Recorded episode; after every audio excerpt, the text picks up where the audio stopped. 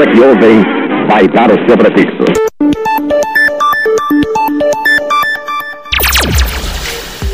Você ouve Rádio São Paulo Digital. Pela internet. Em qualquer lugar do planeta.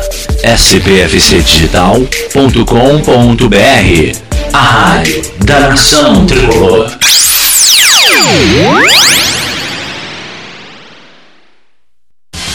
Pensou em rádio web? Pensou em Rádio São Paulo Digital.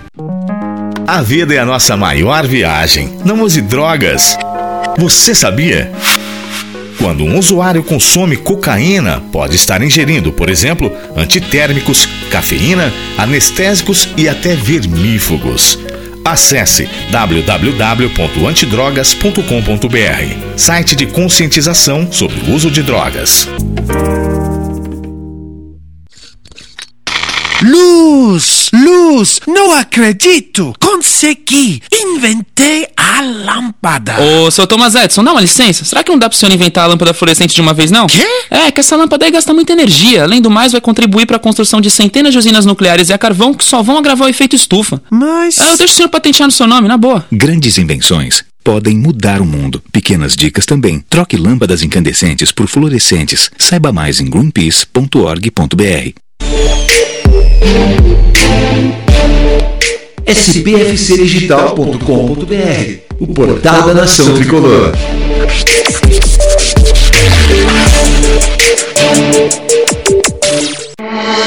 Primeiro lugar em audiência.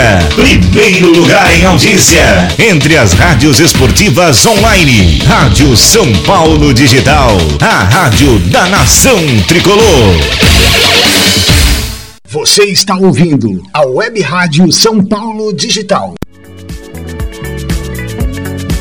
Acompanhe diariamente a melhor cobertura São Paulina na web. São Paulo Digital. spfcdigital.com.br O portal da nação tricolor.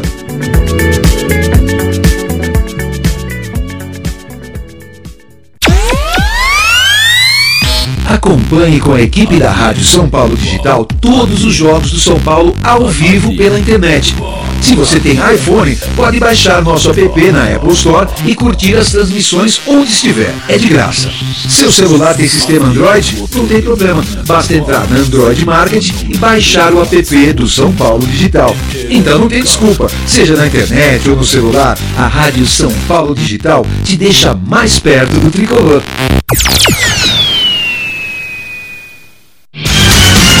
Todos os dias, às 11 da manhã, você acompanha na Rádio São Paulo Digital o Tricolor em Notícias. Todas as informações do tricolor paulista em um programa feito para o torcedor são paulino. Então não se esqueça, de segunda a sexta, às 11 horas da manhã, ao vivo, Tricolor em Notícias.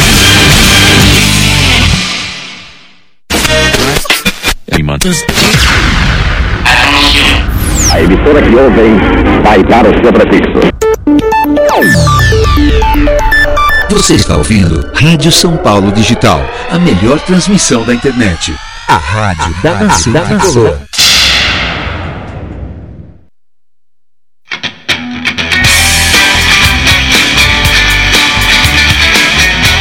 Muito boa noite, boa noite, boa noite. Começando na Rádio São Paulo Digital, Tricolor em Notícias, edição especial nesta noite de quarta-feira, hoje, dia 5 de junho de 2019. Vamos dar continuidade às entrevistas especiais com várias pessoas ligadas ao São Paulo, ex-presidentes, conselheiros, ex-diretores. Já passaram várias figuras importantes do São Paulo aqui no microfone da Rádio São Paulo Digital. E hoje, mais uma vez, uma figura bastante importante e emblemática da recém-história do São Paulo Futebol Clube. Falo de, do Dr. José Mansur. Boa noite, Mansur.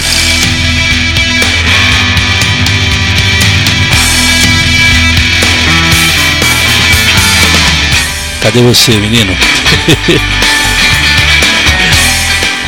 Boa noite, Mansur.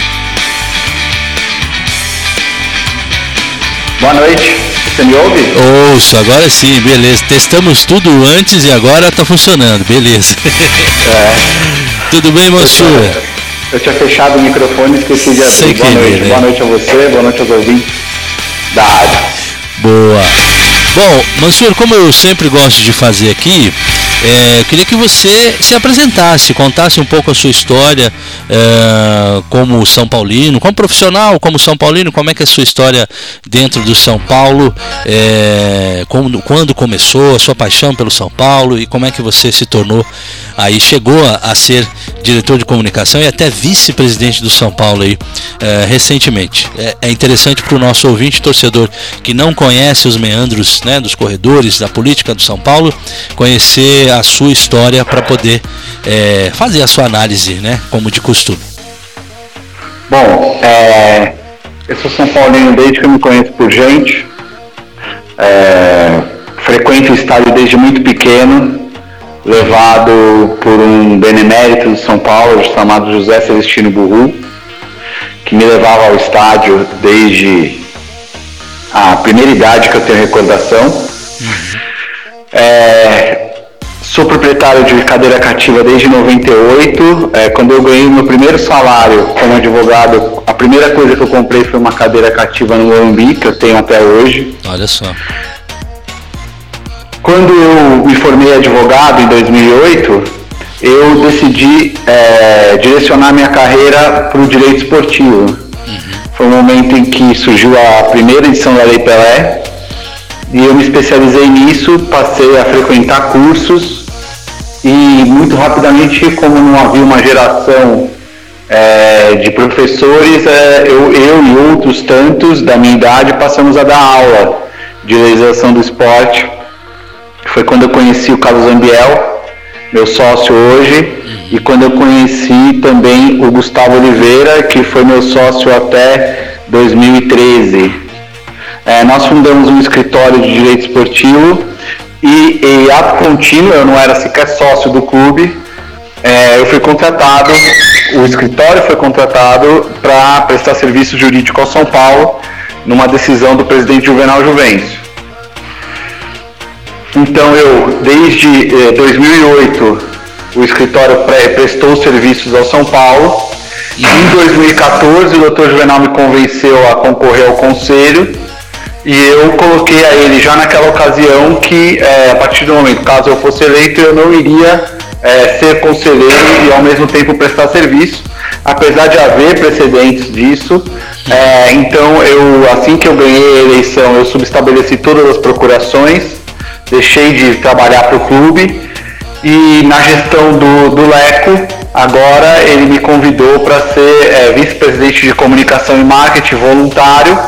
Eu fui por um ano e quatro meses, também havia combinado com ele como o dispêndio de tempo. E eu não sou uma pessoa, eu sou uma pessoa que ainda preciso trabalhar para ter o meu sustento, sustento da minha família. Como o dispêndio de tempo era muito grande, eu me comprometi com ele a participar só no primeiro mandato dele, que durou um ano e quatro meses, ele se reelegeu, eu continuei conselheiro, é, até que no final do ano passado o presidente procurou o Carlos Ambiel e disse que é, gostaria de voltar a contar com os serviços jurídicos dele. O Carlos Ambiel respondeu que isso só poderia ser feito por intermédio do escritório, do qual eu sou sócio fundador, e é, me comunicou e eu coloquei a ele duas coisas. Primeiro, que eu não iria participar da prestação de serviço, e segundo, que imediatamente quando esse contrato tivesse entrado em vigor, voltasse a entrar em vigor, eu renunciaria ao conselho, até por coerência com o que eu fiz em 2014 e por entender, como já tinha votado no próprio Conselho Deliberativo, que o conselheiro eh, não deve fazer parte de nenhuma firma que preste serviço ao São Paulo. E se a firma presta serviço ao São Paulo, deve deixar de ser conselheiro. Foi então quando há uma semana né, houve a Assembleia que ratificou, eu fui votar, votei novamente pela mudança do estatuto.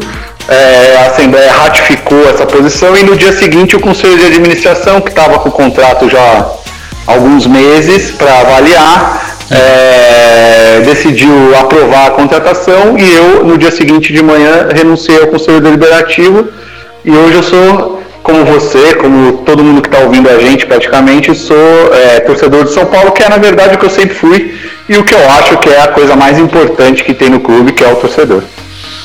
Perfeito, perfeito. Então essa história sua é, é quase recente, né? Porque você se formou é. em 2008. É...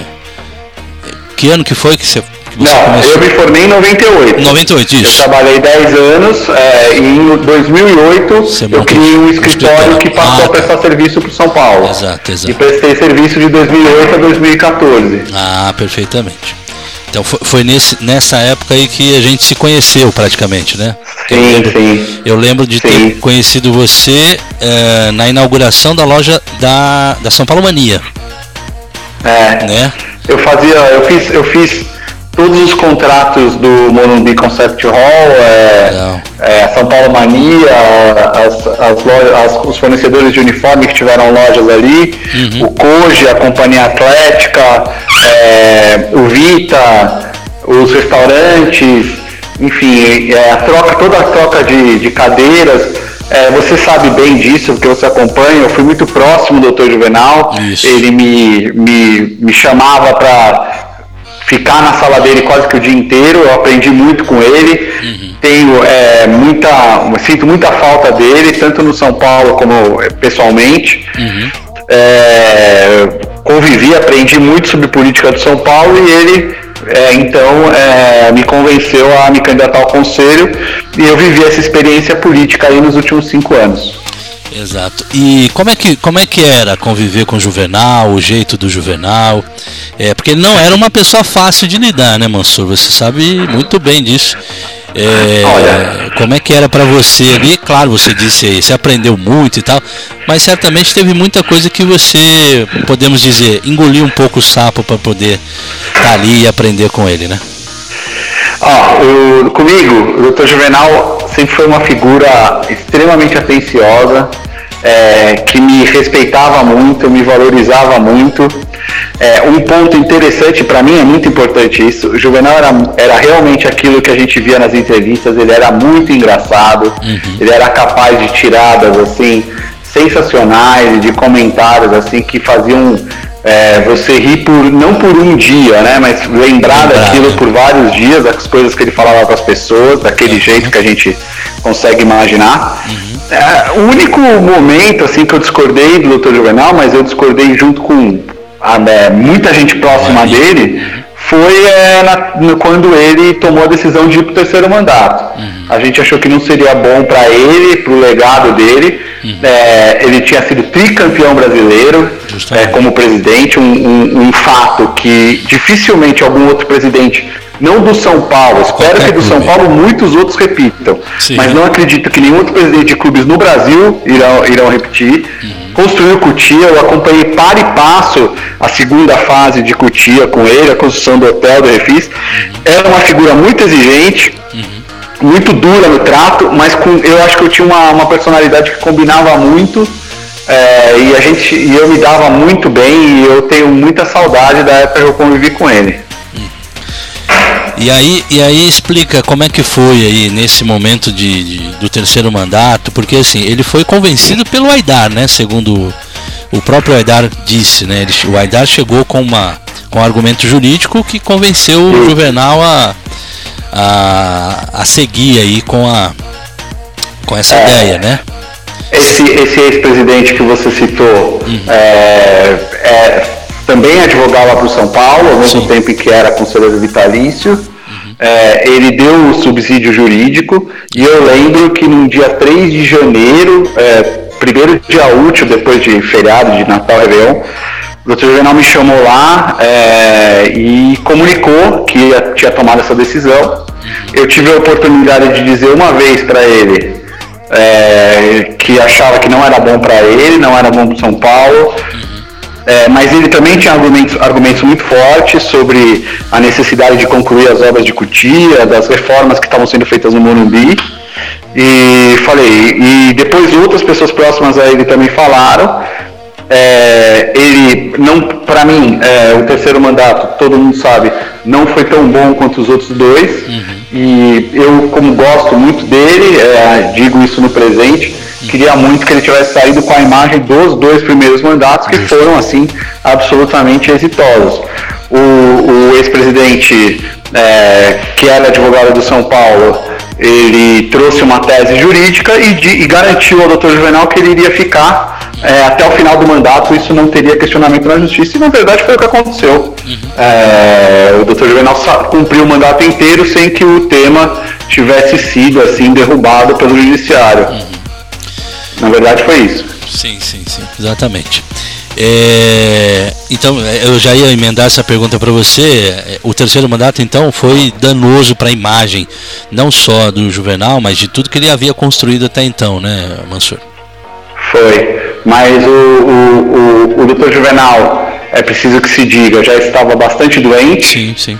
É, já era uma pessoa com uma doença muito grave é, no terceiro mandato continua trabalhando incansavelmente pelo São Paulo, mas os resultados, as coisas não saíram como, como saíam antes, nos dois primeiros, é, especialmente no futebol. Ele construiu, deixou muita coisa no terceiro mandato, é, mas é, ele poderia, ele, ele, se ele tivesse, se ele for julgado pelos dois primeiros mandatos, ele sem dúvida entra na história do São Paulo, como entrou, com certeza, uhum. como um dos grandes presidentes da história, por tudo que construiu, é, por tudo que ganhou, e, e, enfim, e nenhuma história é perfeita, e eu tenho certeza que a do Juvenal tem muito mais coisa boa do que coisa ruim, na minha opinião. Sim, sim, não, isso, isso sem dúvida. É... Eu sou, eu sempre fui um crítico ao Juvenal muito mais pela soberba e pela, pela forma como ele agia. E, e, você acha que isso também prejudicou um pouco o Juvenal? Ele, aquele jeito meio centralizador de tomar as decisões ali, de, de acabar. O Juvenal era um, era um homem do tempo dele, né? É, então. Ele fazia política como se fazia política quando ele é, fez política, foi deputado estadual. É, a gente não pode, ele é um homem do tempo dele, ele é um homem que via as coisas com, com os olhos de um homem de 83 anos. E era assim que ele aprendeu a fazer política e era esse o único jeito que ele conhecia. E muitas vezes isso trouxe muitos resultados positivos para São Paulo. E eu posso te garantir que muita, muita gente, não só eu que conviveu com ele naquela época, guarda uma lembrança muito carinhosa dele. Sim, né? Todos, né? Praticamente todos. São poucos aí que revelam aí alguma coisa é, que, que, que, tire aí a, essa eloquência e a inteligência que o Juvenal tinha, sem dúvida nenhuma. Eu, eu, como eu falei, eu, eu fui muito crítico, mas eu sou muito justo. Aquilo que, que merece crítica, a gente critica, aquilo que merece elogio, a gente elogia. Nunca agi de forma diferente, nunca fui desleal como muita gente acaba sendo aí, sem a menor necessidade, porque todo mundo quer o melhor do São Paulo em, claro. em, qualquer, em qualquer circunstância.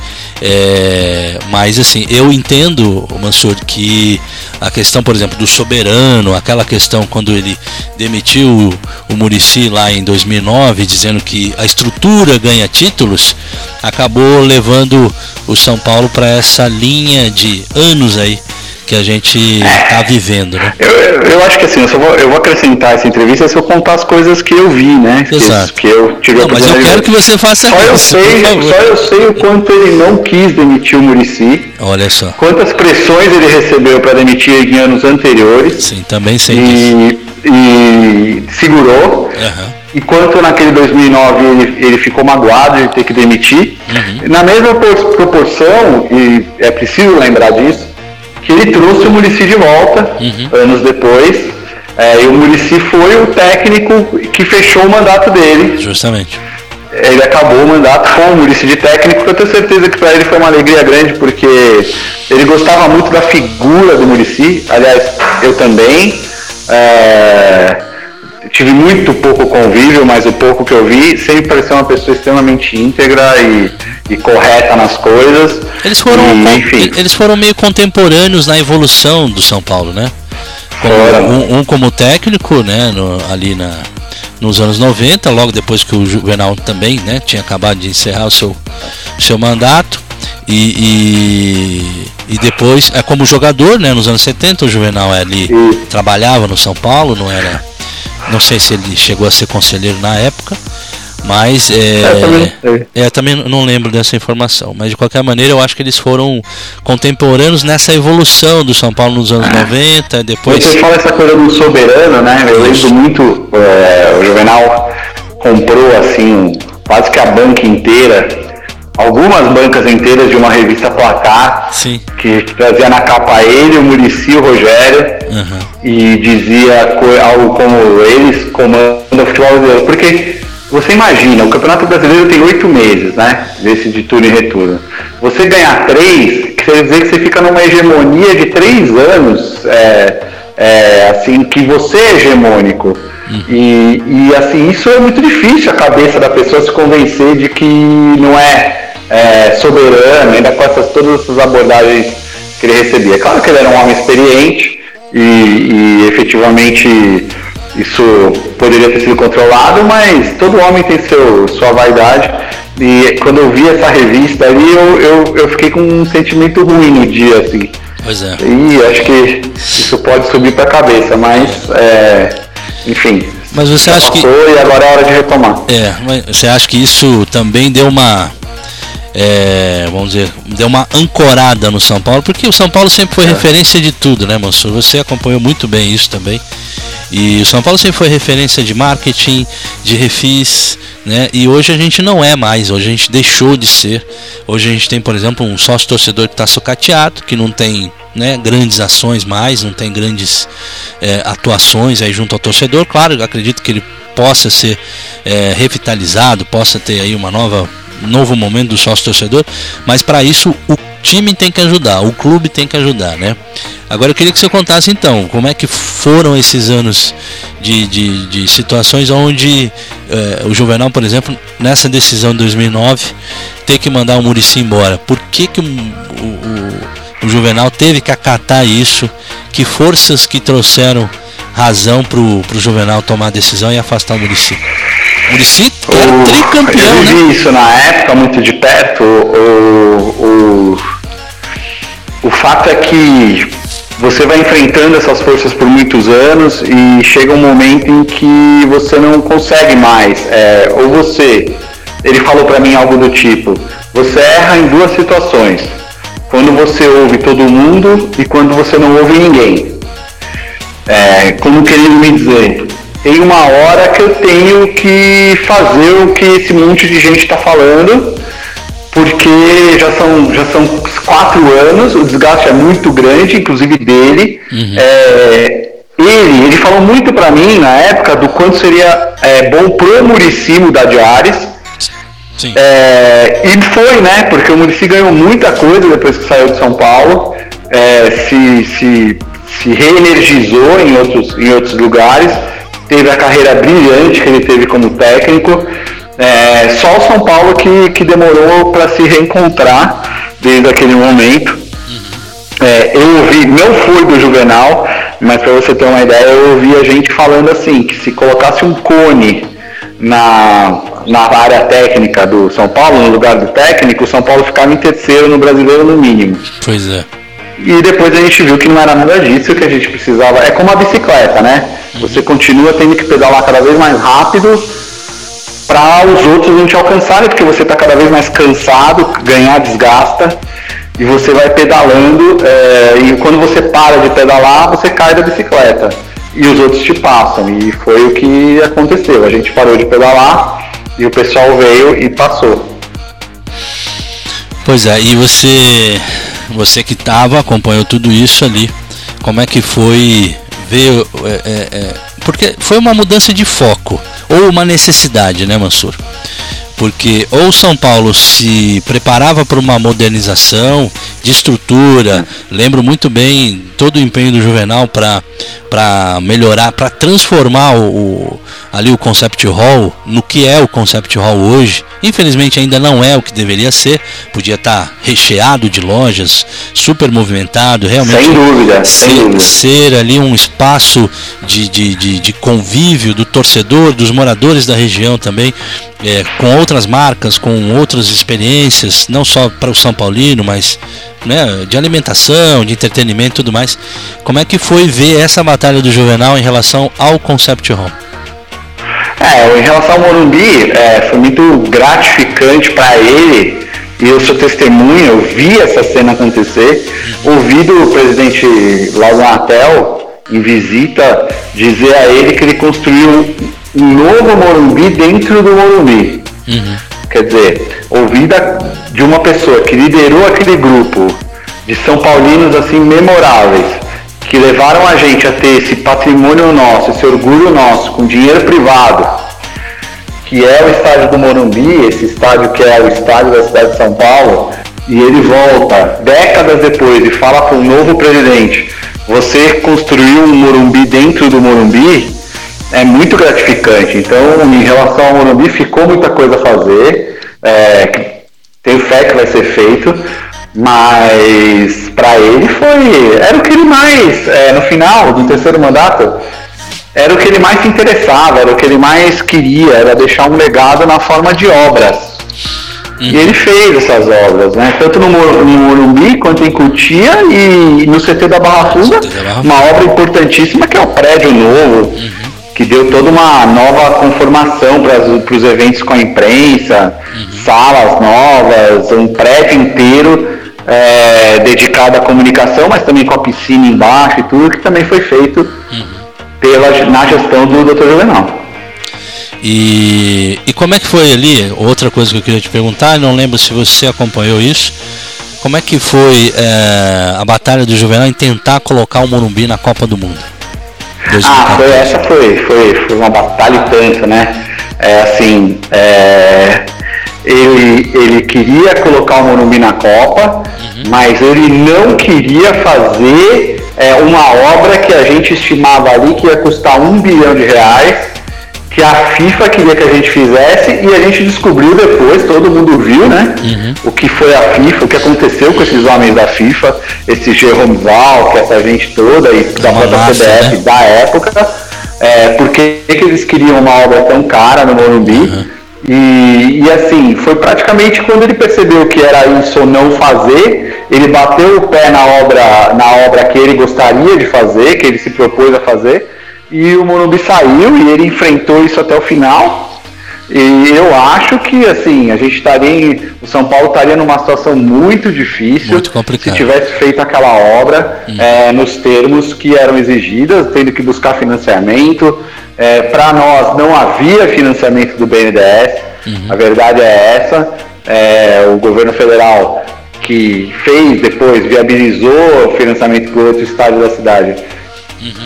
Claro, inclusive visita de gente do BNDES no São Paulo que não teria, então teria que buscar um financiamento em banco privado com taxas muito maiores. Meu Deus. Enfim, a gente talvez não tivesse aqui contando ah, pelo menos a história de um São Paulo que pode vir a se recuperar, pode vir a, a voltar, tá numa, numa série A, é grande, é forte, tem dinheiro em caixa hoje, eh, se a gente tivesse feito a, a obra que a FIFA queria que a gente fizesse. Pois é. E me diz mais uma coisa, dentre tantos detalhes que a gente gostaria de saber, justamente por você estar ali ao lado do Juvenal, é, a frustração de não ter conseguido fazer a cobertura do estádio, né? Porque, se não me engano, por duas vezes foi apresentado o projeto, né? E uma das vezes eu estava lá, até tenho, eu comentei até hoje no programa da manhã, né, que eu tenho um DVD que tem toda a animação, o vídeo explicando como é que ia ser a reforma, se não me engano era Camargo Correia, uma dessas aí, é, apresentando o projeto de cobertura do Morumbi. Isso frustrou, frustrou muito vocês na época? Não conseguir fazer essa cobertura? É, mas o- aí tem que, tem que ser fe- diferente da questão da Copa, tem que ser feito um meia-culpa, porque o timing desse, dessa, dessa apresentação ao Conselho foi muito ruim. É, nós apresentamos isso num momento eleitoral onde a coisa já estava assim super arraigada. E, e realmente hoje, olhando hoje, é, eu tenho dois sentimentos. Primeiro, que a gente perdeu uma grande oportunidade, como naquele mes- naqueles mesmos meses foram feitos não só os estádios da Copa, mas o próprio Grêmio, é, o próprio início das obras do, do novo estádio do Palmeiras. Por quê? Porque era um momento que a economia do país estava assim é, aquecidíssima e as construtoras estavam com mão de obra e de todas as esferas, desde a mão de obra do chão da fábrica até a mão de obra de engenheiros e etc., toda é, é, equipada para fazer os estádios da Copa. Então a gente teria uma oportunidade. E essa oportunidade passou. Mas por outro lado, é, pelo que a gente viu depois, é, o timing político não foi bom. E pelo que aconteceu depois no próprio São Paulo e no país, eu sempre tento ver as coisas pelo lado bom. Talvez tenha sido bom que aquilo não tenha sido feito naquele momento. Justamente. Até, até porque agora também o Morumbi foi tombado, né? E toda e qualquer modificação ali vai ter que passar por uma análise aí do, do Condefat, né? É isso? Sim, mas é, esse processo ainda está em andamento. Tá. É, o, o, tamanho desse tombamento ainda não está definido.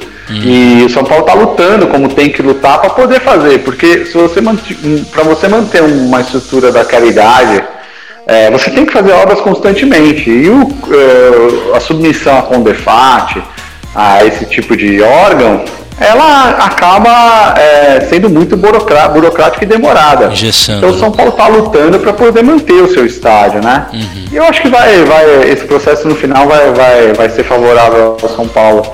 Esse tombamento não vai ser na medida em que as pessoas estão alardeando. É, porque ah, inclusive é o que a imprensa veicula aí, né? Que o São Paulo não vai poder, por exemplo, pensar em cobertura, né? É, eu, eu, é, eu, eu, particularmente, Mansur, digo para você que eu não acho que o Morumbi precise de cobertura.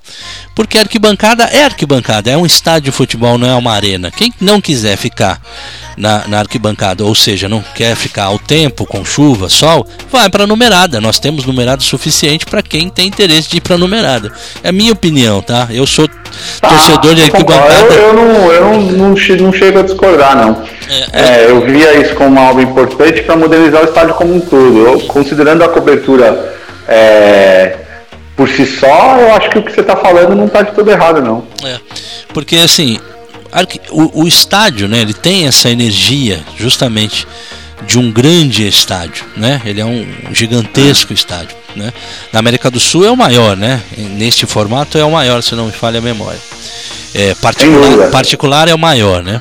É, agora, é, a gente tem esse, esse, esse romantismo, chega a ter esse romantismo, mas ao mesmo tempo esse, essa questão da modernização, eu acho que a modernização tem que ser aplicada naquilo que é viável se modernizar, como o Juvenal fez com o Concept Hall, como o São Paulo continua fazendo na, nos setores das numeradas, aonde se melhorou muito a situação dos banheiros, dos camarotes e tudo mais. Isso, isso sem dúvida nenhuma é, é, teve uma evolução. Talvez a arquibancada. É, esse processo da Copa do Mundo Uhum. Ele é um processo todo de mídia, de, de, então se criou uma imagem. E eu conheço muita gente que não torce para o São Paulo e que por uma razão ou outra vai ao Morumbi e fica muito surpreendido uhum. como o Morumbi é moderno por dentro. Então. Como as estruturas são modernas e tal. É, é uma coisa que precisa ser mostrada mais, porque quiseram, óbvio, fizeram tudo aquilo que, que a gente sabe que fizeram, que depois tinha que inventar uma justificativa para o povo, né? Uhum. É, como é que você faz tudo aquilo e não explica para o povo e tal? Uhum. É, mas nisso inventaram um monte de folclore, um monte de bobagem. E, e, quem vai no Morumbi sabe, é, Morumbi é a nossa casa. Eu, assim, o lugar que eu me sinto melhor, fora a minha casa mesmo, é o Morumbi. Uhum. E e nesse contexto, é, acaba que, que muita gente vai lá e fala: nossa, mas o Morumbi tá cheio de coisa, tá moderno, as cadeiras, as estruturas todas. Isso é muito legal. E agora com a Copa América a tendência é melhorar, né? Tem muita coisa que É, tá o telão, feito. os novos vestiários, tudo que que está sendo feito aí recentemente uhum. é, vai trazer ainda mais valor para o Morumbi. Tá certo. Antes de eu ir para a parte mais polêmica aí, entrando em questões de números, de contratos e tudo mais, é, como é que você é, vê a necessidade por exemplo, tem muito torcedor que gostaria disso, que o, o, o, setor térreo ou a numerada descesse até o gramado, porque nós, nós temos essa questão da pista, né? Uh, o São Paulo é. tem um, parece que é um contrato com o governo federal e o São Paulo recebe subsídio aí do governo federal para manter essa pista e manter também ações voltadas para o atletismo e até ação, ações sociais aí, é, voltadas para o atletismo. É, como é que você entende isso? Se é viável, é interessante né, é, fazer essa modificação. Porque se fosse. por- já foi feito testes, né? De, inclusive no fosso ali, aumentar a quantidade de, de cadeiras, né? De, de, de local ali para torcedores. Aumentaria, se não me engano, 10 mil né, lugares, alguma coisa assim. É. É, como é que você vê Eu essa vejo necessidade? Assim, eu acho que a questão principal aí, Iti, é. Passa um córrego embaixo do Morumbi, sabe? Sim, sim. É, e, e é preciso resolver essa questão do córrego. É, ele é um córrego público que passa embaixo de um estádio privado. E, e o poder público não pode se omitir. É, é preciso que o, que o São Paulo, que a diretoria do São Paulo, fique assim, faça plantão na porta dos órgãos públicos, da prefeitura, do governo, como, como eu aprendi que, que é como a gente consegue as coisas no governo, porque aquilo inunda, e inunda o nosso clube inteiro, e todo mês, e todo ano acontece, ano tem. e a prefeitura está se omitindo de uma forma assim absolutamente injustificada. É um córrego público passando embaixo de um estádio privado. Eles têm a obrigação de canalizar aquilo. Eles têm a obrigação de fazer o piscinão ali. Então, para a gente começar a pensar em trazer arquibancada até o nível do solo, direto, numa, numa, num plano direto, ou a numerada, eh, transformando assim nesses, nesses conceitos disso que você acabou de falar, como o Morumbi não é arena, mas transformando a arquibancada muito próximo ao campo, a gente tem que primeiro pensar o que a gente vai fazer com o córrego.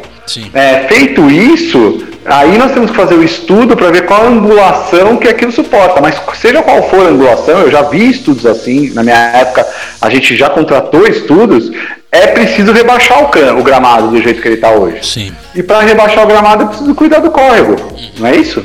Justamente. É, eu, eu, eu escrevi, inclusive, sobre a história da construção do Morumbi. Eu escrevi e foi publicado no Globo Esporte, né? Na época o Daniel Perrone estava lá. E ele pediu que eu escrevesse uma matéria especial e eu decidi escrever sobre a construção do Morumbi. E, e, e eu detalhei muitas coisas, né? Inclusive na época, com bastante ajuda aí de, de- do Michael Serra, que estava no São Paulo, mas tinha algumas, algumas informações que ainda não estavam ah, ah, divulgadas, principalmente com essa, essa questão da, da, da imobiliária Aricanduva, né? Ah, da venda, dos processos de vendas e tal, mas também da obra, né? A canalização foi feita pelo próprio São Paulo. A prefeitura na época não se Isso. meteu porque ela, ela nem tinha departamento de, de obras, né? Ela só tinha um, um departamento de, de regulamentação do esgoto na cidade de São Paulo. Ela não tinha um departamento de obras na época, né? Hoje, como a gente conhece a Sabesp. É, Legal, você conhece muito mais essa história do que eu. não, eu tô te contando porque eu tô, tô contando talvez que você soubesse também. Mas é, o São É. Paulo se viu obrigado a fazer essa canalização porque o terreno realmente não tinha valor comercial. E para construir o, estádio naquele, naquele, naquela posição e, e ficar com o clube no terreno aonde efetivamente São Paulo comprou, é, teve que canalizar. E obviamente eles não pensavam que, sei lá, 50 anos depois tivesse toda essa problemática de enchente, de água, é, a, a- questão é, da região ser toda impermeabilizada, onde a água não entra no solo, ela escorre, vai e vai para o rio, aquela coisa toda que a gente sabe que a cidade de São Paulo tem de deficiência, né?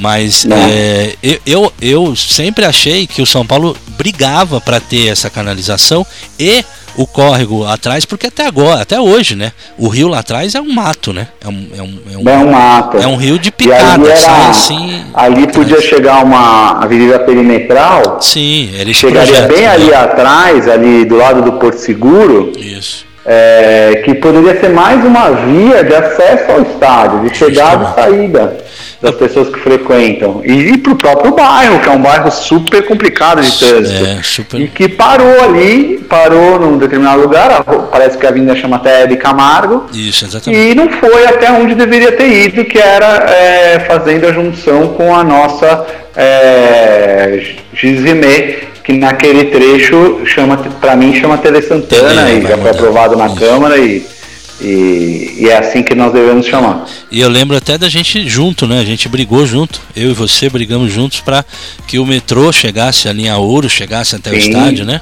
E infelizmente Sim. não conseguimos aí, até porque também agora tem aquela obra, já tá lá o prédio pronto, não tem nem o que fazer. O problema nem ficou para nós, né? Ficou é. aquele monstrengo horroroso na, na, na frente da casa das pessoas que moram ali no Campo Belo e imediações e uma obra não concluída, Sem que para mim ela deve ser uma vergonha para o governante é. é, saber que tem uma obra daquela na cidade. E é sem pé nem cabeça. O projeto original tinha uma, uma um objetivo de ligar, né? A, a, inclusive ia até a Raposo Tavares, se não me falha a memória. E até a Estação São Paulo Morumbi. Estação São Paulo Morumbi, ali da na linha 4, tá. é. E, e, a linha 4 é muito importante. Justo. A estação São Paulo Morumbi é muito importante. Com a chegada da linha Ouro completava, mas eu acho que é, o governo vai ter que dar uma solução naquilo e a linha 4 do metrô é mais importante para o São Paulo do que a linha Ouro. Eu sempre achei isso. Uhum. Não sei se, você, se, eu comentei, mas eu trabalhei na Secretaria de Transportes Metropolitanos sim, sim, sim. por um bom tempo. Tá lá no seu, tá no seu LinkedIn. tá no seu LinkedIn aqui. Eu tenho o seu, é, seu e, resumo. E estudei muito metrô e Legal. sei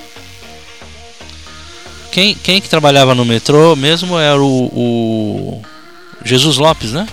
João Paulo Jesus Lopes, não é isso? Mansur? Caiu Oi, seu, aqui. É, caiu o seu áudio. Quem trabalhava no, no, no metrô, ou trabalha ainda, é o João Paulo Jesus Lopes, né? Não, ele não trabalha mais, mas ele trabalhou na, na mesma secretaria que eu. Ah, tá. Ele era o secretário adjunto e eu era o chefe de gabinete. Ah, perfeito. Tá vendo? Tô... Hoje ele tá. ele não tá mais naquela secretaria. Entendi. É, aliás, ele também deu uma sumida do São Paulo, né? Ele, ele fazia muito par ali com o Leco, né? Nos anos. No final do. Eh, no começo do, do de 2000 e é, ali pro final de 2010, 2009, 2010, o João Paulo Jesus Lopes aparecia muito ali fazendo par com o Leco, né? Eu, eu é, lamento, é, ele deve estar tá, ele tá cuidando de outras coisas, porque ele é uma figura muito inteligente, uma figura muito habilidosa na negociação. Uhum. É, eu aprendi a conviver com ele tanto no São Paulo quanto na secretaria uhum. e gosto muito da companhia dele. Perfeitamente. Bom, agora vamos vamos às, as perguntas, as questões mais Vamos para as polêmicas. Vamos para pra, polêmica. Vamos para as polêmicas. É, não, assim, eu queria que você fizesse uma análise é, do que é hoje a gestão Leco, o que o São Paulo tem vivido. É, obviamente também tem algumas coisas positivas. Acho que a, a, a todo esse equilíbrio financeiro do São Paulo, o São Paulo conseguiu chegar num certo equilíbrio financeiro que estava bastante complicado, é, mas de, por outro lado, muitos outros aspectos estão deixando muito a desejar e o torcedor hoje, é, até chegando num consenso até dos canais são paulinos e tudo, todo mundo hoje é, não não está é, se aparecer um protesto todos os canais concordam, seja ele qual for. Seja o Morumbi Zero, seja é, cancelar sócio torcedor, não é o que eu quero. Eu não desejo isso, mas eu estou falando. O torcedor chegou neste nível, Mansur, de que qualquer protesto ele apoia porque ele não aguenta viver essa situação. O que você analisa do Leco e o que, que você tem de perspectiva em relação ao trabalho do Leco até o final da, da sua gestão? Compliquei então, o que você. eu penso, é. Hit, é, e ouvintes, é o seguinte: existe uma necessidade muito grande do São Paulo faz, completar o serviço da profissionalização e da, da modernização da gestão. Uhum. É, a gente pode ficar fora Juvenal, fora o outro, fora Leco, fora esse, fora aquele, e nisso já passaram três presidentes, já passaram incontáveis diretores de futebol, já passaram ainda mais técnicos, jogadores que chegaram aí aplaudidos e saíram debaixo de vaia. E o que é verdade é que o São Paulo, dos clubes aqui da cidade de São Paulo, não suporta mais ser uma associação, não suporta mais esse processo político que, na verdade, ele é um processo absolutamente é, obsoleto, uma coisa que vem desde a fundação do clube, de associados é, elegerem o conselho e hoje 240 conselheiros elegerem o presidente. É, esses associados, nessa Assembleia Geral que eu citei, que aconteceu há algo como duas semanas, foram é, pouco mais de 700 sócios escolher, é, decidir sobre uma alteração é, estatutária. Sim, Quando a gente faz uma eleição, votam algo como 3.500. Esse, esse, esse é, componente político de troca de cargos, de necessidade de fazer aliança, porque não é o ECO que faz, a política demanda isso. Uhum. É preciso, Rit, eu quero te deixar essa mensagem muito clara. O que eu defendo uhum. é, é a transformação do São Paulo é, a separação da social do futebol uhum. e que no Departamento de Futebol de São Paulo, Departamento de Futebol Profissional, seja constituída uma sociedade anônima. Existe aí, é, eu sei disso, bilhões é, de reais esperando os clubes brasileiros se transformarem em sociedade anônima, no, no futebol especificamente, não o clube todo, uhum. para aportarem no Brasil. Hoje, o presidente da FIFA perguntou por que, que o Brasil vende tanto jogador. Justo. Porque o Brasil ainda adota esse modelo de associação, que não é voltada para a gestão profissional, não é voltada para o lucro, não é voltada para abrir o capital para receber financiamento. Hum. Nós batemos no teto.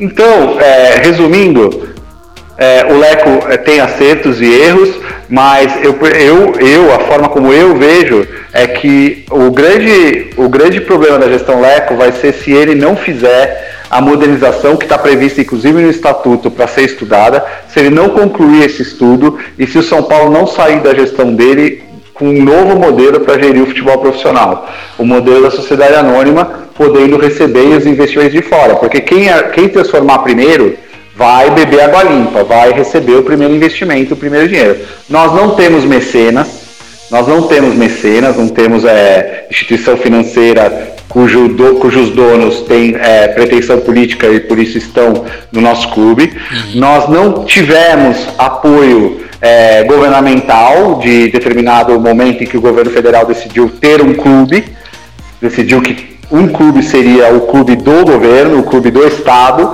É, nós não tivemos isso, então nós temos que buscar a nossa forma de chegar nesses rivais. E a nossa forma é, é abrindo para o capital, abrindo para o mercado, deixando inclusive num terceiro momento que o próprio São Paulino compre ações do São Paulo e se torne ali sócio. Quer dizer, é uma, é uma coisa muito mais democratizada. Todo é, dono de ação do São Paulo, na verdade, vai ser dono do clube, o clube vai ser dos São Paulinos uhum. e não de um grupo é, que não representa os 18 milhões, porque é muito menor que eles, de 240 ou 7 mil sócios, que hoje define o destino do clube. É preciso que o São Paulo vá para as mãos dos 18 milhões e não de 7 mil pessoas. É assim que eu vejo. Tá. E agora, você vê o Leco nesse caminho da modernização? Ele, você acha que ele está seguindo aí o rito para transformar o São Paulo nisso, para promover é, isso essas está parado no conselho de administração que ele preside há um ano e um mês. É... Então. Eu vou dizer de uma outra forma. Eu acho que seria muito bom para ele, inclusive, para que ele consiga deixar um legado e depois que acabar o mandato dele, ele consiga, assim, é, se olhar e ser visto pelos São Paulinos como alguém que deixou um legado seria muito importante para ele. Uhum. Acho que ele tem vontade, tem muita gente que cerca que não, porque é óbvio, ninguém quer perder poder, uhum. é, e tem muita gente com os mais diversos argumentos, inclusive os argumentos mais estúpidos, ah, eu não gosto de quem propôs, então não vamos fazer, que é assim, não gosta de quem propôs, mas é, gosta mais, mais tem ódio de quem propôs do que gosta do São Paulo, São Paulo então, é, então, porque sabe que isso é o melhor para São Paulo. É, desde argumentos de sempre foi assim, sempre foi assim, mas sempre foi. O mundo hoje tem celular, nós estamos falando aqui por um hangout. Tem, é, o mundo de hoje não é o mundo nem da década de 90. O mundo de hoje é muito diferente do mundo da década de 90. Uhum. É, hoje nós temos e-mail, é, as pessoas se comunicavam, escreviam carta na máquina de escrever. Uhum. Hoje um jovem é, nem sabe o que é uma, vai no museu ver uma máquina de escrever e se espanta. Então as pessoas têm que se adaptar e têm que entender que para salvar o São Paulo vão ter que abrir mão de um pouco de poder e um pouco de vaidade para salvar o clube é, e recolocar o São Paulo no caminho de glória. E E como é, você, eu, não, é, não é uma pergunta repetida, mas como é que você vê possibilidade do Leco realmente fazer isso? Já que você disse que ao lado do Leco tem muita gente que não, não quer implementar essas ideias, essas modificações, porque a ideia não é deles, né? É, o, é. Como, é, como é que isso pode ser viável neste um ano e meio que falta aí do mandato, é isso? Eu sonho até, pelo carinho que eu tenho pela figura dele, que ele é, perceba que essa é, eu já falei isso para ele algumas vezes, a chance real dele entrar para a história, o presidente de São Paulo. É, é, assim que ele vai marcar o nome dele na história do clube. Teve, tivemos o presidente que que construiu o Morumbi, tivemos o presidente que reunificou São Paulo, o presidente que reconstruiu o Morumbi, os presidentes que ganharam títulos mundiais, e a gente poderia ter o presidente que colocou São Paulo no século XXI, porque o São Paulo ainda está no século XX. E, e, o Leco tem tudo para ser, eu espero que ele desperte para isso. Você falou isso aí, me lembrou do projeto Morumbi século XXI, você lembra disso? É, lembro. eu contribuí lá com alguma eu coisa, também, eu, eu achava eu, aquilo lá muito bom. Eu, ach, eu, era funcionário, eu, eu, eu era funcionário do Pão de Açúcar na ocasião. E eu participei, participei ativamente de forma muito empolgada, inclusive. É... Ah, eu sou bem mais novo que você, ela era um jovem estudante ainda.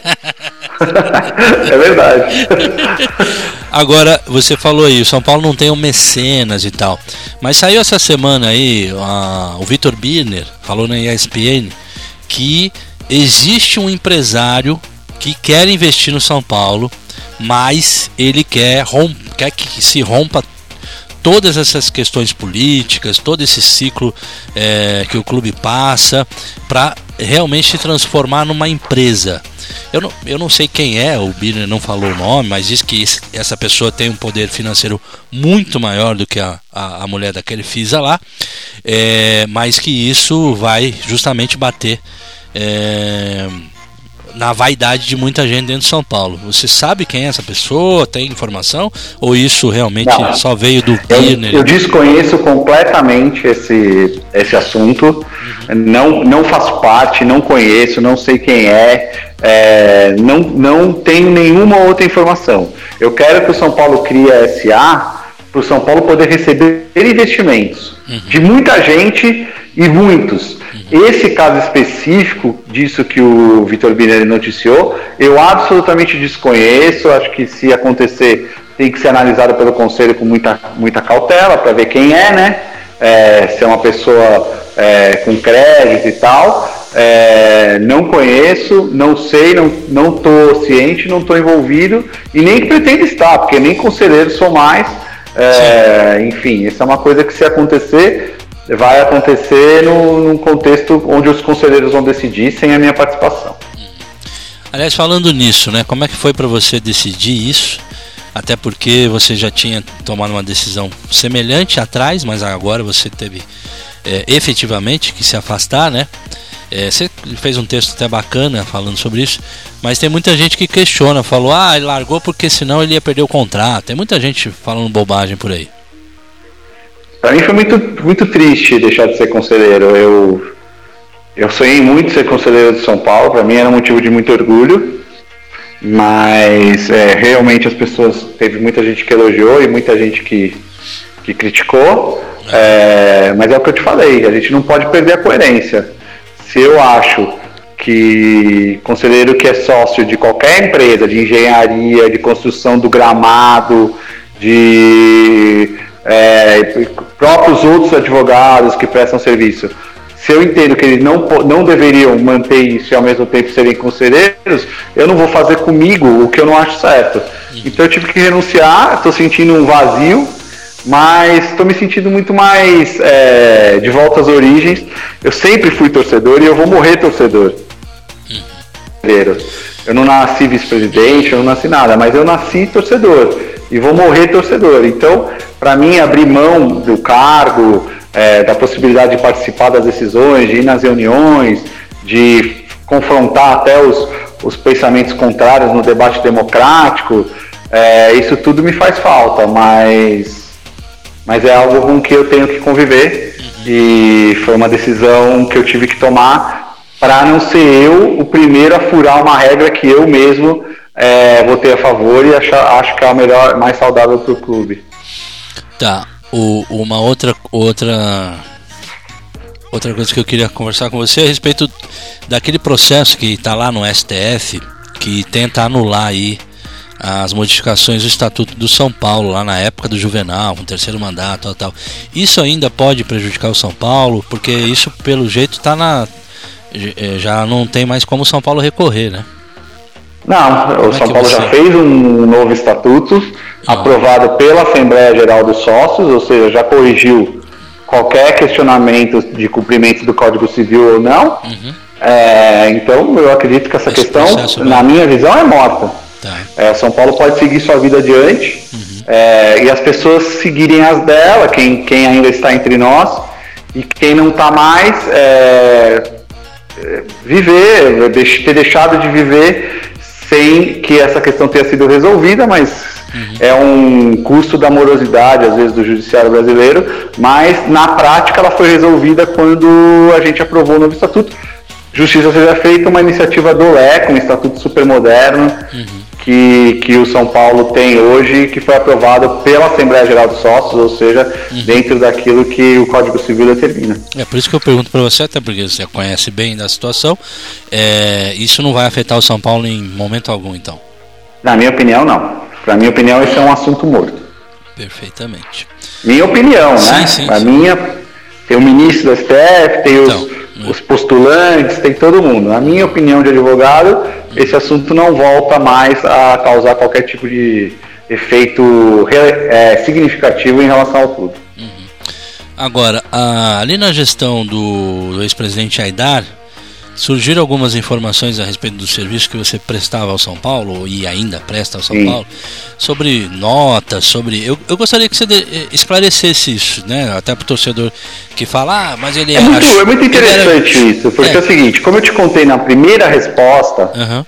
é, quem chegou até aqui ouviu a primeira resposta, é, a gente abriu um escritório, eu não era sócio do clube, eu não era conselheiro, Sim.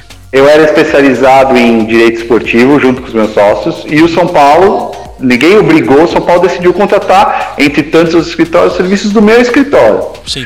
Nós cobram, cobrávamos por hora. E um valor de hora que era metade, por exemplo, do que o próprio ex-presidente cobrava por hora dos serviços do escritório dele, que prestava serviço também a São Paulo. Isso que é muito interessante. É, era feio para os outros, mas para o conselheiro vitalício não era, não era nenhuma, nenhum demérito. Inclusive você mesmo citou é, todas essas consultas sobre terceiro mandato, defesa no STF, taça das bolinhas, tudo isso era cobrado. E cobrado com uma hora que era o dobro da que o meu escritório cobrava. O meu escritório tinha, naquela época, 10 pessoas, dedicava-se quase que todo o tempo.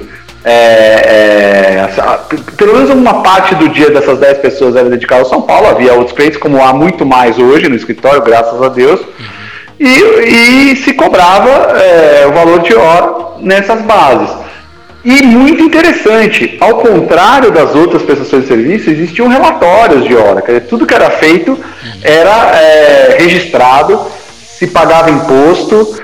E, e é interessante notar que isso tudo, é, as pessoas não falam muito, mas isso foi levado ao Ministério Público.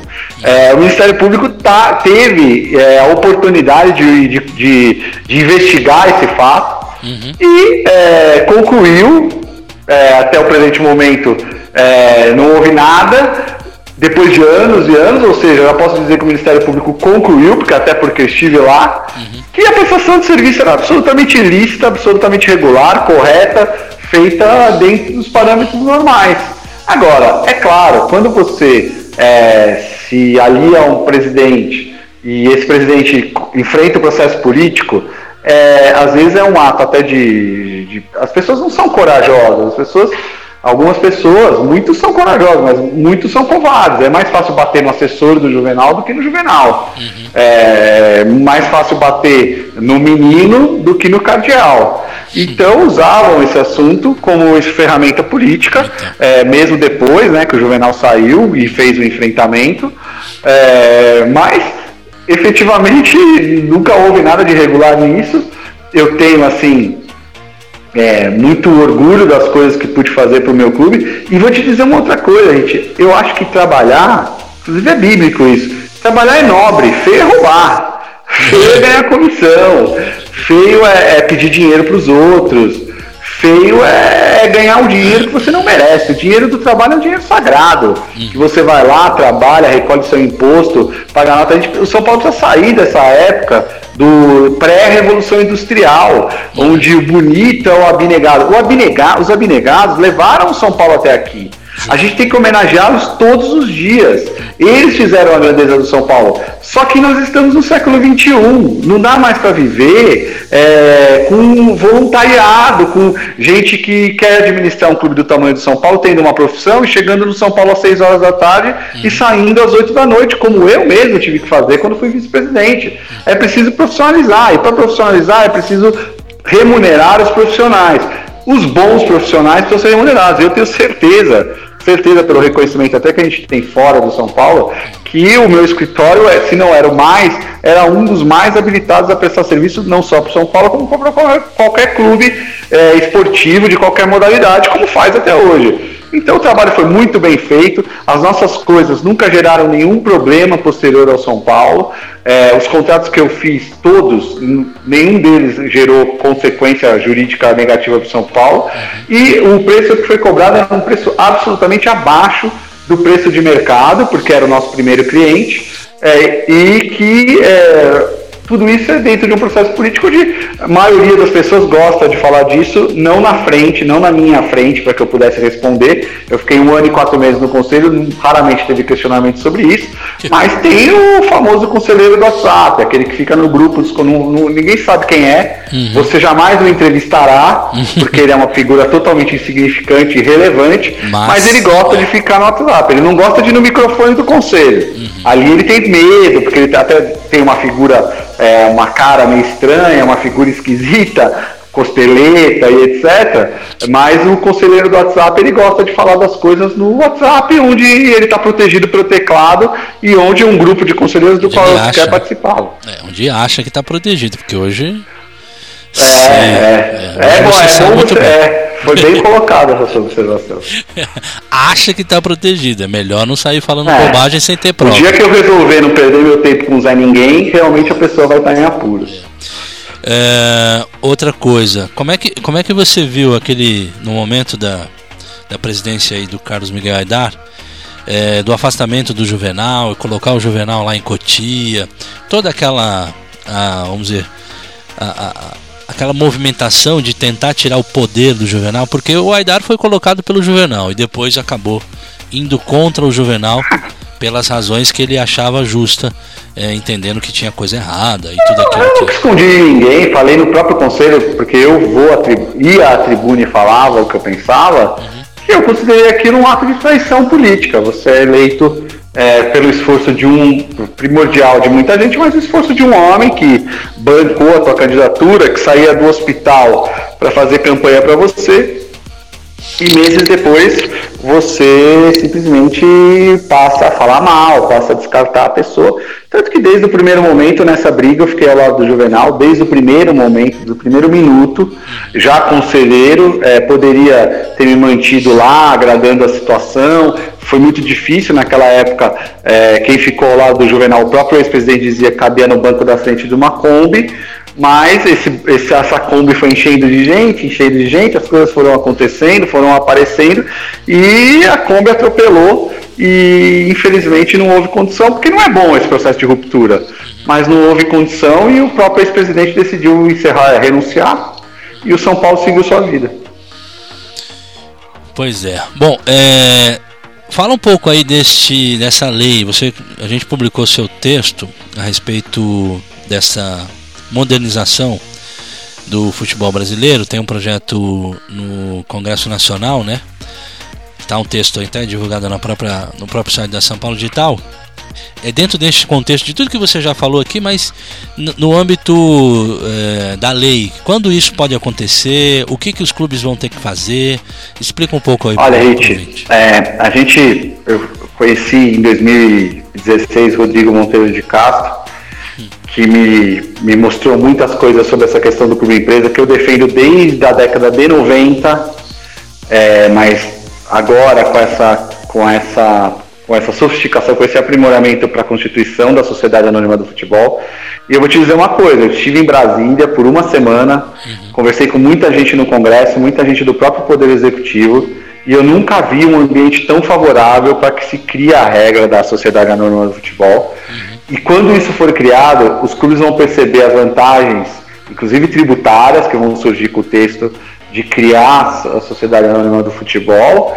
E, assim, eu como São Paulino fanático, que sempre fui e continuo sendo, e você para sempre, espero muito que o São Paulo esteja. O São Paulo tem tudo para sair na frente quando a lei surgir, porque o Congresso Nacional, é, o governo federal, todo mundo sabe que chegou o momento do futebol brasileiro dar um passo para a modernidade, é, encerrar esse ciclo das associações, esse processo político, onde o vice é de um grupo político, o presidente é de outro, aí fazem as alianças e colocam os diretores de acordo com os grupos políticos, que acontece não só no São Paulo, mas em muitos outros clubes é, todas essas brigas, esses rachas, esses processos políticos internos que atrapalham muita gestão e substituir isso pela empresa, uhum. onde todo mundo rema para o mesmo lado, onde não tem situação e oposição, e o objetivo é, é assim, dar ao torcedor o poder de ser dono é, de verdade do seu clube é, e dar entrada de capital, inclusive estrangeiro,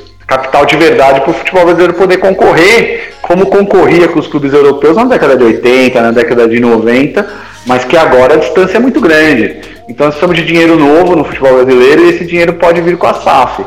Então eu vejo com muito otimismo, conversava com o Rodrigo acho que ontem, nunca vi um ambiente tão favorável, é, senadores, senador Romário, é, deputados, é, muita gente, é, gente do próprio governo federal, do Ministério da Cidadania, que hoje tem o esporte, muita gente interessada em conhecer melhor o projeto e colocar isso na pauta da Câmara. Inclusive, uma notícia que circulou nos jornais do Rio de Janeiro, do Anselmo Góes, de que o próprio presidente da Câmara, Rodrigo Maia, que é torcedor do Botafogo e, e vê o seu clube em grande dificuldade, também é, quer conhecer, quer estudar e tem um certo entusiasmo pela criação das sociedades anônimas para gerenciar o futebol brasileiro. Então eu acho que assim, é uma que... não é mais uma questão se vai acontecer ou não. Para mim é uma questão Precisa. de tempo tem que acontecer, né? É, é. O, o que, que implica essa mudança para os clubes? O que, que os clubes vão ter que fazer, Mansur?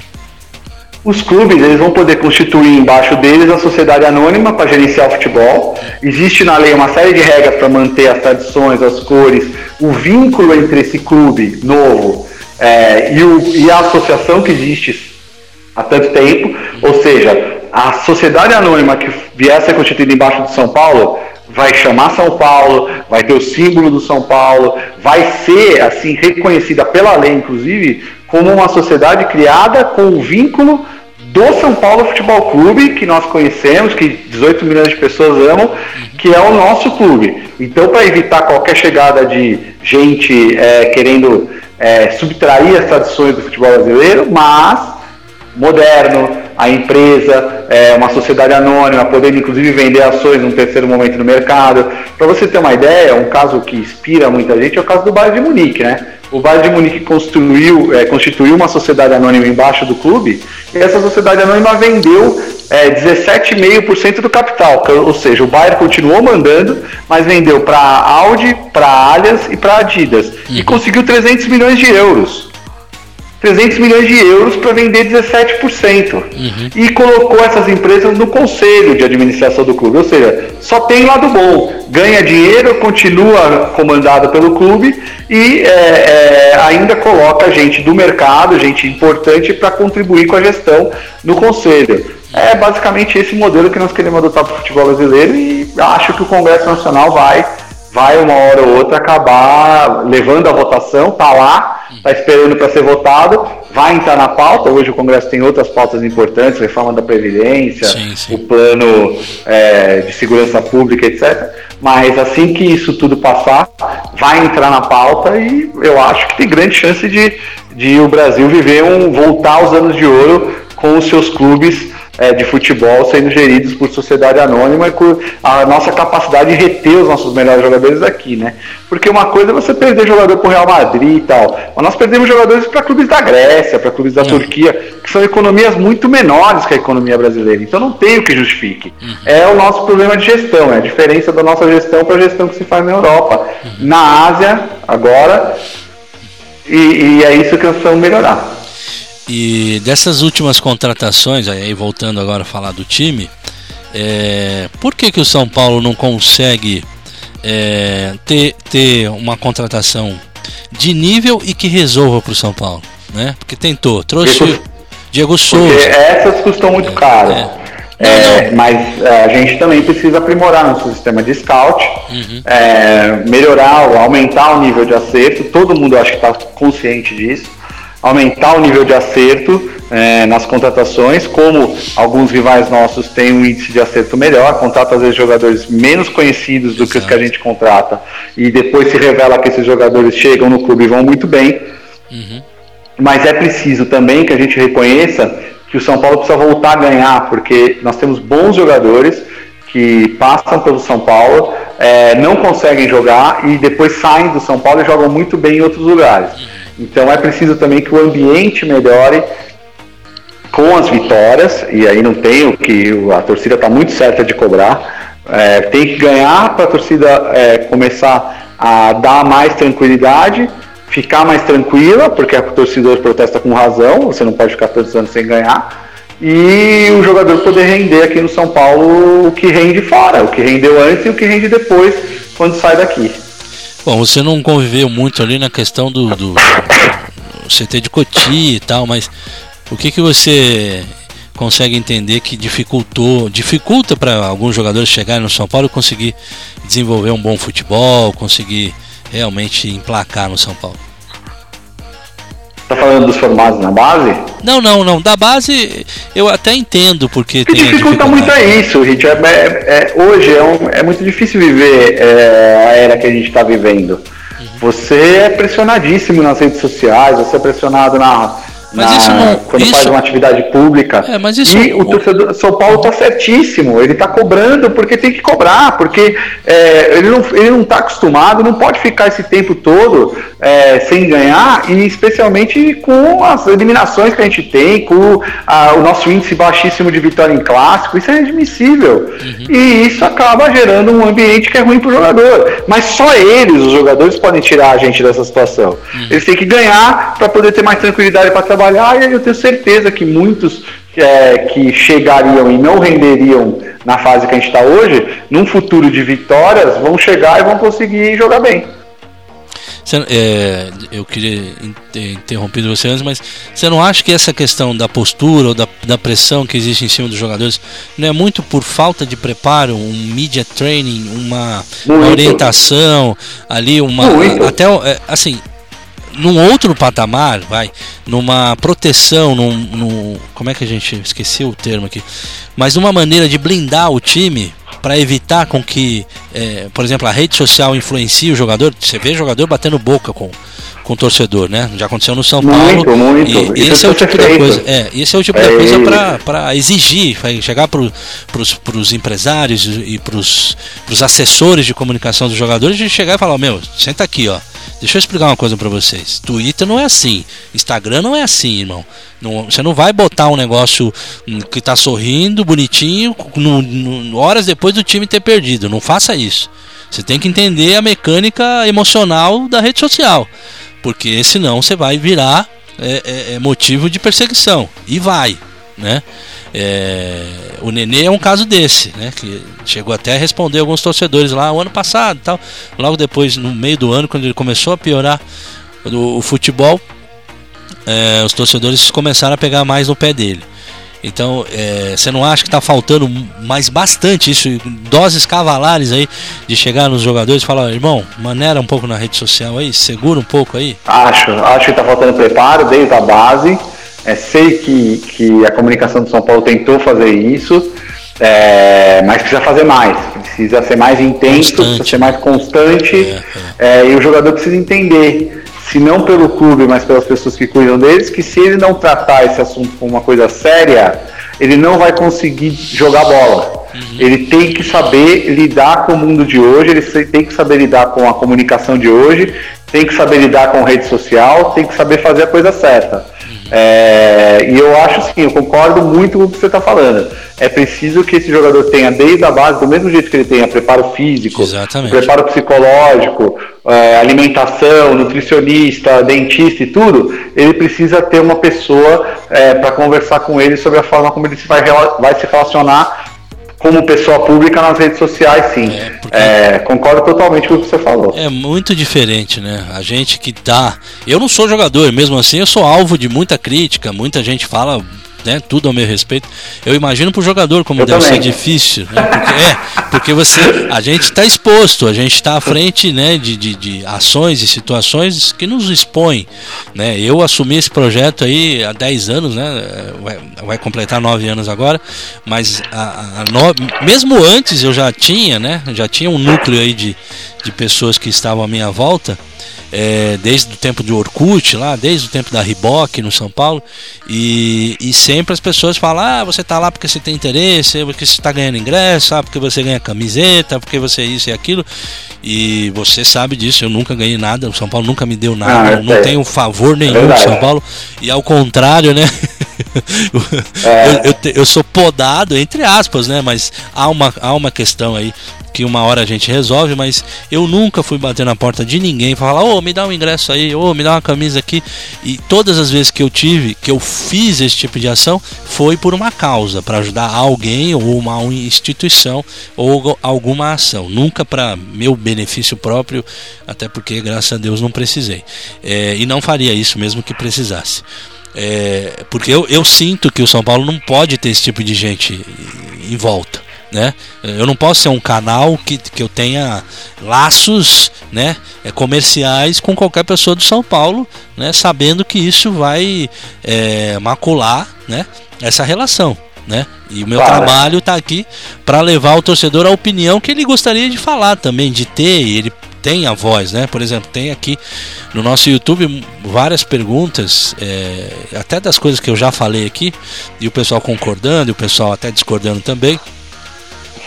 Mas é, o torcedor sabe que na São Paulo Digital, ainda mais agora com o advento do, do WhatsApp, com, com o próprio Hangout, o YouTube, a gente agora na plataforma do Spotify, é, o torcedor tem total liberdade de participar conosco, de mandar sua pergunta. Ninguém é, é, ninguém é pautado, né? E, e todo mundo é respeitado, desde que faça com educação e respeito, né, Mansur? Eu, semana passada, vivi uma experiência interessante, porque eu, assim, muita gente é, colocava meu, meu endereço no Instagram e em outras páginas para criticar o fato da renúncia. E eu resolvi responder. E eu respondi para todo mundo. E eu percebi que muita gente só queria entender.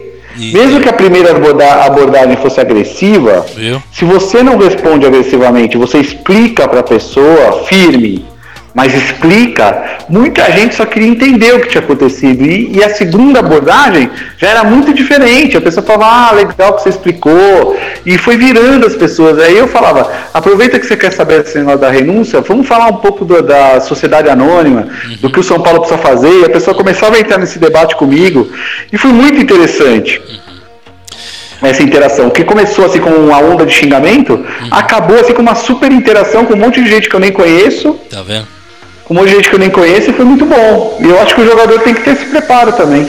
Justamente. Saiu agora uma matéria aqui, Mansur.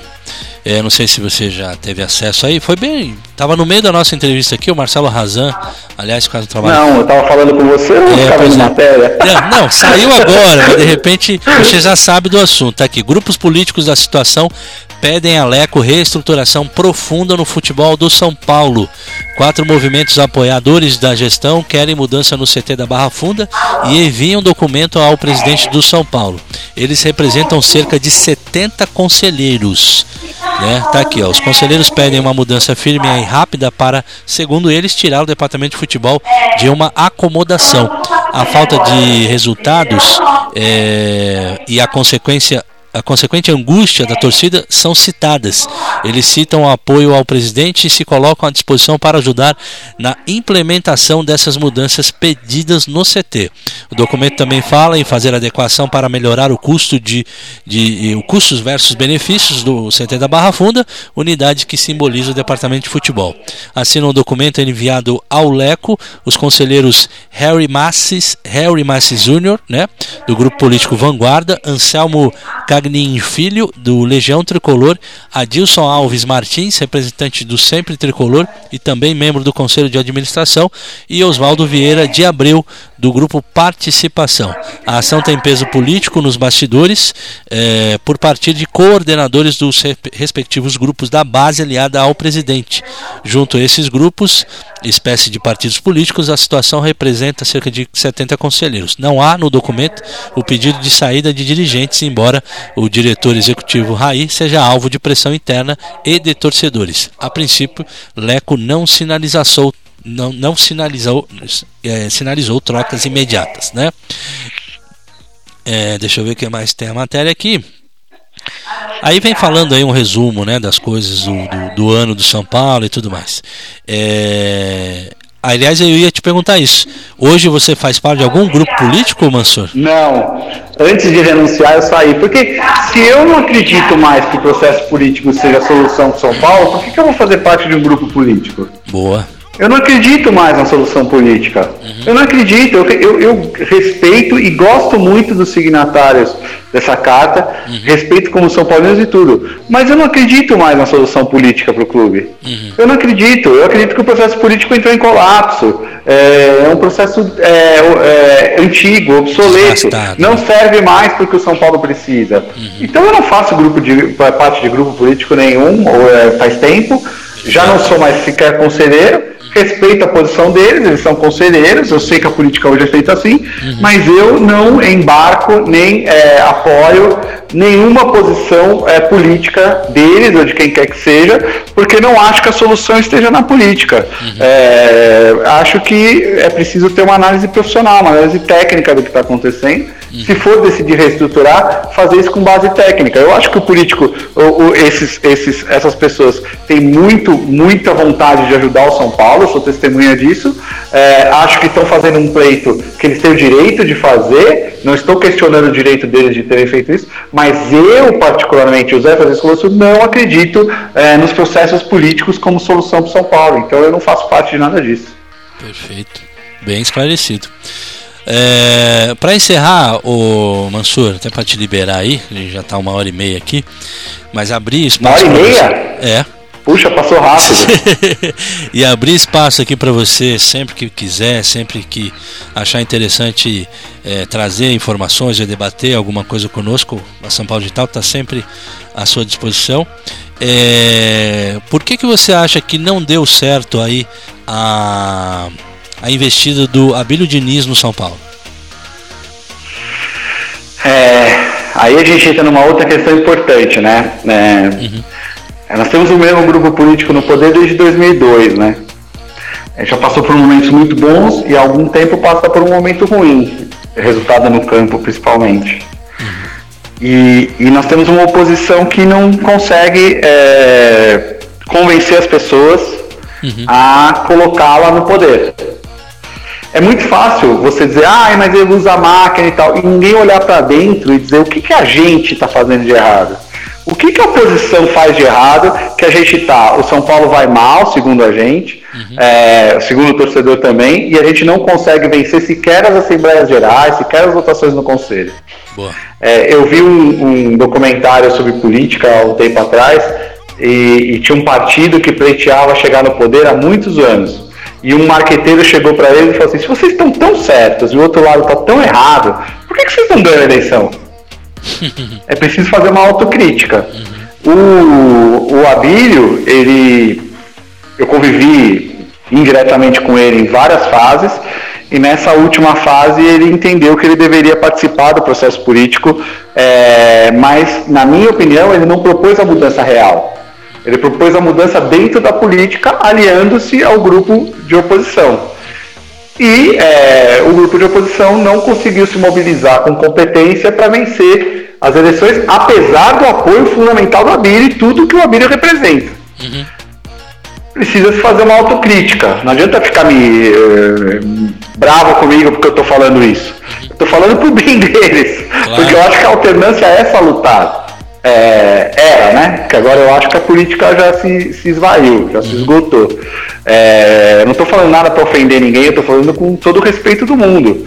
É, é preciso fazer uma autocrítica. É, o Abílio, o que, que não deu certo nessa investida dele no São Paulo, e especialmente esse grupo que está desde 2002 é, lutando para recuperar o poder e não consegue convencer as pessoas do São Paulo.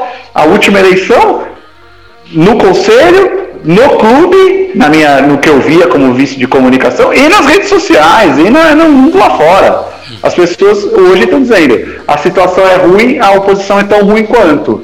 É, então, está faltando moderar o discurso, está faltando pensar em que, como fazer as composições, está faltando unidade de chegar, entrar junto numa campanha e sair junto no, da campanha, está faltando um monte de coisa. Por isso que eu acho que no atual cenário de São Paulo o melhor a fazer é substituir o processo político pelo processo da empresa. E eu acho que o Abílio ainda pode ser muito importante se ele abraçar essa ideia. Pois é, é eu também, né? Eu, como ex-funcionário dele, eu vi como era, como ele desenvolveu o trabalho no Pão de Açúcar na ocasião e sempre tive ele como referência. Mas depois, como São Paulino, fiquei um pouco frustrado, um pouco chateado com algumas coisas que ele que ele falou, que ele fez e que ele poderia ter ajudado efetivamente. Mas, de qualquer maneira, são apenas opiniões. Né? É, eu, tô, eu tô lembrando de uma outra coisa aqui, é, tá, tá, tá surgindo, foi protocolado na, na presidência de São Paulo aí uma denúncia aí do, em relação a um ex-presidente com comprovação de uso de, de, de, de dinheiro do São Paulo para viagens e tal. Você acompanhou isso? Você está acompanhando isso? Não. Não. É, é... Ah, foi de ontem para hoje, né? Foi... Essa é, já é da fase pós-conselho, né? Uhum. É triste, é triste é, sobre todos os aspectos, é, mas não estou acompanhando. É mais uma prova de que é, a política, o cenário político, o processo político não vai levar São Paulo a lugar nenhum. Concordo com você e.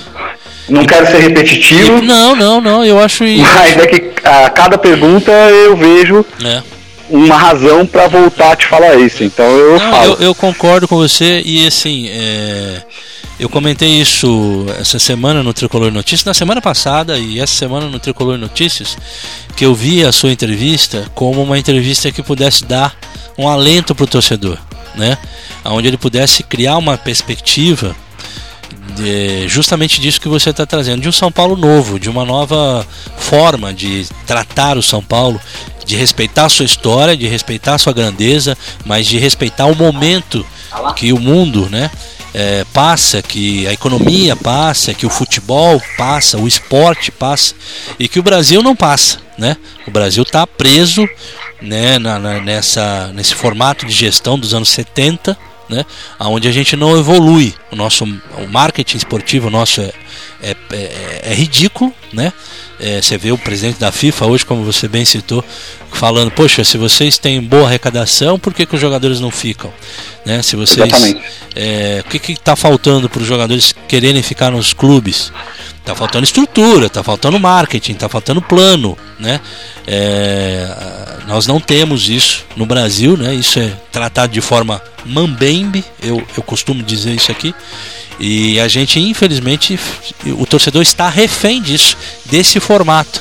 Né? Onde ele, por exemplo, em vários clubes brasileiros, grandes clubes brasileiros, ele não pode comprar os jogos que ele, do time dele do ano.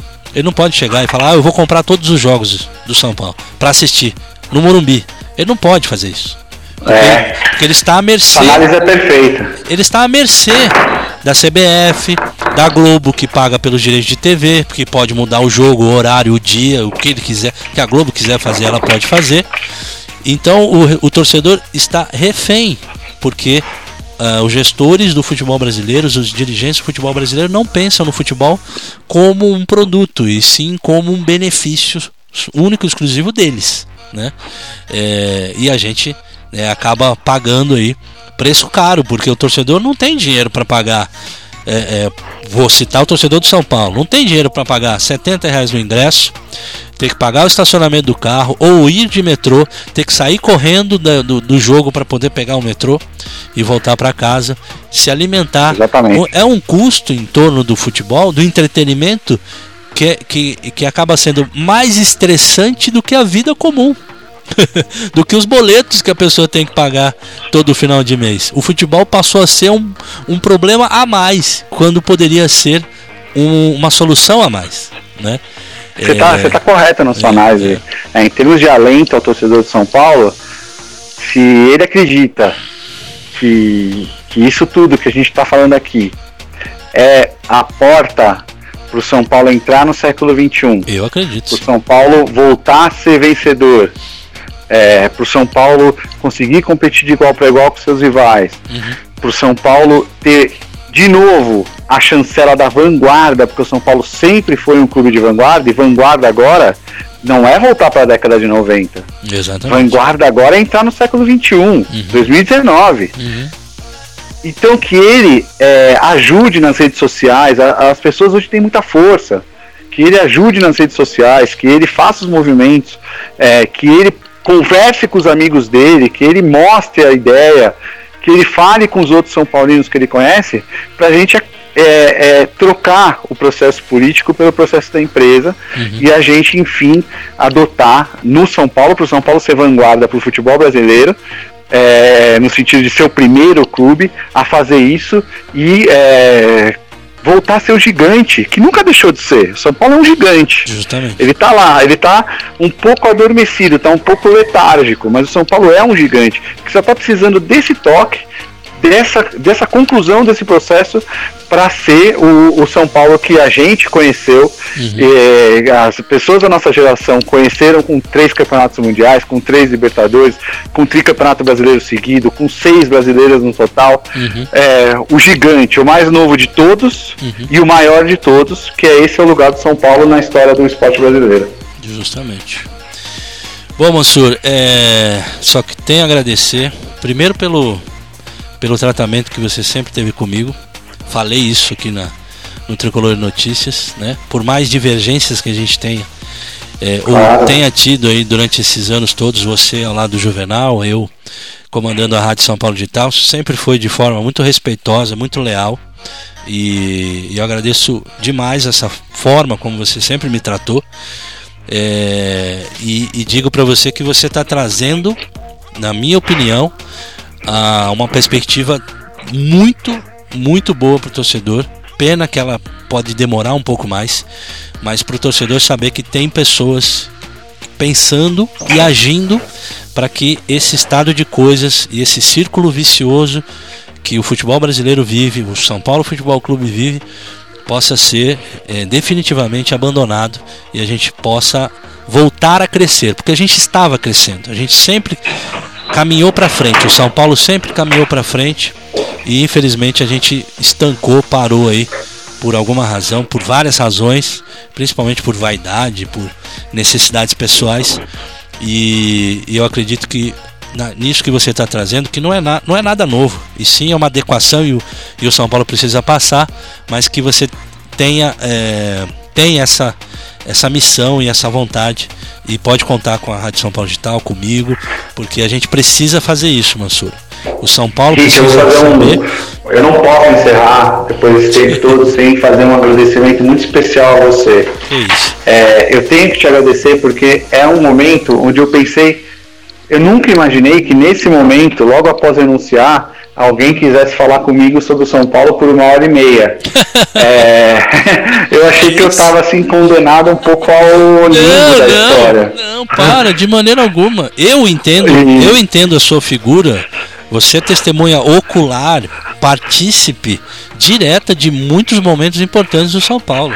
Eu acho. Então, pelo momento, pelo momento, pela forma como foi, pela forma como você fez as perguntas, eu já dei diversas entrevistas mas essa entrevista que eu dei para você agora, ela vai marcar muito na minha memória. Eu não vou esquecer é, da, da oportunidade, da forma como você encarou não só os fatos, como a mim mesmo. Claro. E te agradecer assim sempre, porque eu volto a dizer, era um momento que eu achava assim que eu não tinha mais nada para falar. é, lutando por uma coisa totalmente é, que vai contra muito, o pensamento de muita gente que está lá dentro, claro. é, mas que eu gosto, respeito muito e que eu sei que, que pode ser convencida de que isso é o melhor para São Paulo. Uhum. Então, Rit, você realmente marca é, na minha vida, na minha história no São Paulo, é, com essa entrevista e, e eu tenho que te agradecer muito e agradecer muito quem ouviu a gente até agora. Sim, sim. Tem muitas perguntas aqui, é que todas elas estão, estão, estavam já ligadas naquilo que eu estava comentando e tudo que eu já tinha pautado aqui para falar com você. Certamente vão ter outras coisas, mas aí a gente marca um outro papo, a gente traz você para participar mais vezes aqui na, na São Paulo Digital, tá bom? Ah, eu sempre estive à sua disposição é, e agora mais que nunca você conta comigo para o que você precisar. Muito obrigado mesmo Imagina. e que você fique bem. É, todos os seus familiares, as pessoas que estão com você e assim para todos os ouvintes. E que a gente volte a ter alegria com o São Paulo, porque o São Paulo, eu costumo dizer, é uma parte muito importante da nossa vida. Sim, a gente, sim. O nosso dia é diferente quando ganha. Exatamente. É, o dia do cara que vai trabalhar, como eu tal, é diferente quando a gente ganha. Verdade. E a gente precisa ganhar para ter essa alegria nas nossas vidas. E eu tenho certeza que a gente vai voltar. Boa. É isso, doutor Mansur, muito obrigado, fica com Deus e estamos à sua disposição aqui, tá? Um bom descanso para você, você aí. E obrigado, quando, obrigado. Quando precisar, estamos aqui. Fica bem aí. Você também, muito obrigado. Então é isso, nação. Terminando este Tricolor em Notícias, esse programa especial com o advogado José Mansur, José Francisco Mansur, ex-conselheiro do São Paulo, ex diretor de comunicação e marketing de São Paulo e ex-vice-presidente de São Paulo também. Hoje apenas um prestador de serviço na área jurídica ao São Paulo, mas um São Paulino de quatro costados que conhece muito dos trâmites políticos do São Paulo e hoje, graças a Deus, não acredita mais nesse formato e quer um novo momento no São Paulo e eu acredito que nós podemos ajudar a transformar esse novo momento no São Paulo Futebol Clube. Nação, muito obrigado, fiquem bem. Amanhã às 11 da manhã estamos juntos no Tricolor em Notícias com todas as informações do São Paulo. São Paulo que se prepara para pegar aí na, no sábado à noite, né? O Havaí, lá na ressacada, jogo que você acompanha aqui pela São Paulo Digital. Muito obrigado a todos, fiquem bem, boa noite e como eu sempre digo, abraço nos mané, beijoca nas mulheres, valeu demais, fica com Deus, tchau, tchau.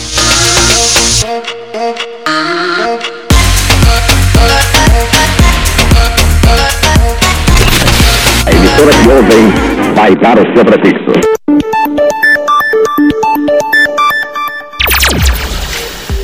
Você ouve Rádio São Paulo Digital. Pela internet. Em qualquer lugar do planeta. spfcdigital.com.br A rádio da nação tricolor.